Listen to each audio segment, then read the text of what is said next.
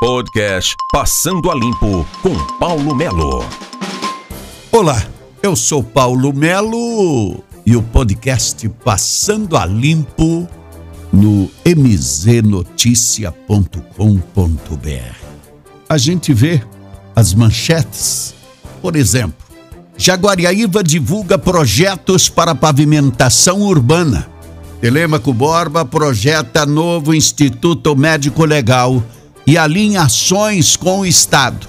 Imbituva inicia projeto que deve ampliar acesso à rede de esgoto. Empresas doam insumos para famílias de Piraí do Sul. Nós temos ainda recursos para Carambeí.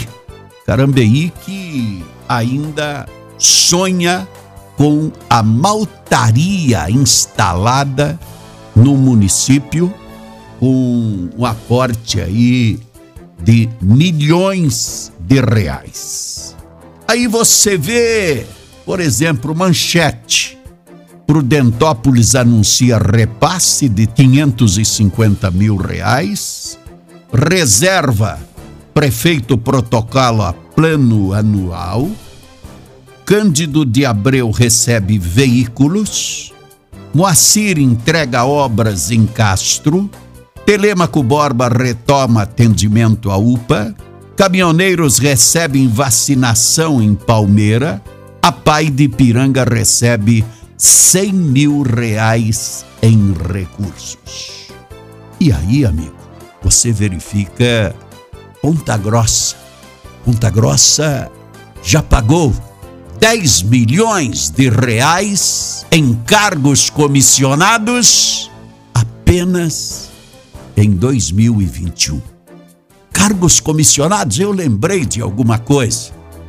Cargos comissionados, que são mais de 300. E que rende aí mais ou menos 1 milhão 750 mil por mês e que teve duas curiosidades nos últimos dias, Ponta Grossa, que foi a questão da nomeação de duas mulheres nomeadas no gabinete da prefeita. Por quê? Porque elas viram, ouviram e de repente tinham conhecimento das fraudes que ocorreram na eleição, ou supostas fraudes que ocorreram na eleição. E aí prometeram cargos para as duas. Ó, fulano, beltrano, ciclano, tal, prometeram. Não, vocês fiquem quietinha, não falam nada e tal, e nós vamos acomodar vocês na teta gorda da Prefeitura de Ponta Grossa depois do dia 1 de janeiro. Passou janeiro, fevereiro, março, não aconteceu nada.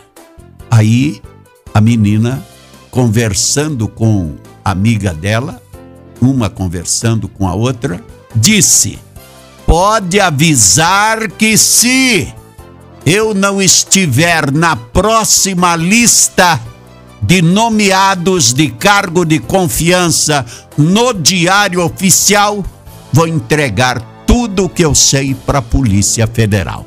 Porque questões de eleições, questões de broncas de eleições, corrupção, compra de votos, esse troço todo, é tudo Polícia Federal. E aí, curiosamente, lá atrás tinham nomeado uma. E agora, na última segunda-feira, eis que constava o nome da menina que fez a gravação, dizendo que se não estivesse o nome dela no diário oficial, ela entregaria tudo para a Polícia Federal. E aí, as duas foram nomeadas, ganhando 5 mil reais por mês. Isto é mentira ou é verdade? Paulo Melo, passando a limpo no podcast mznoticia.com.br. Passando a Limpo com Paulo Melo.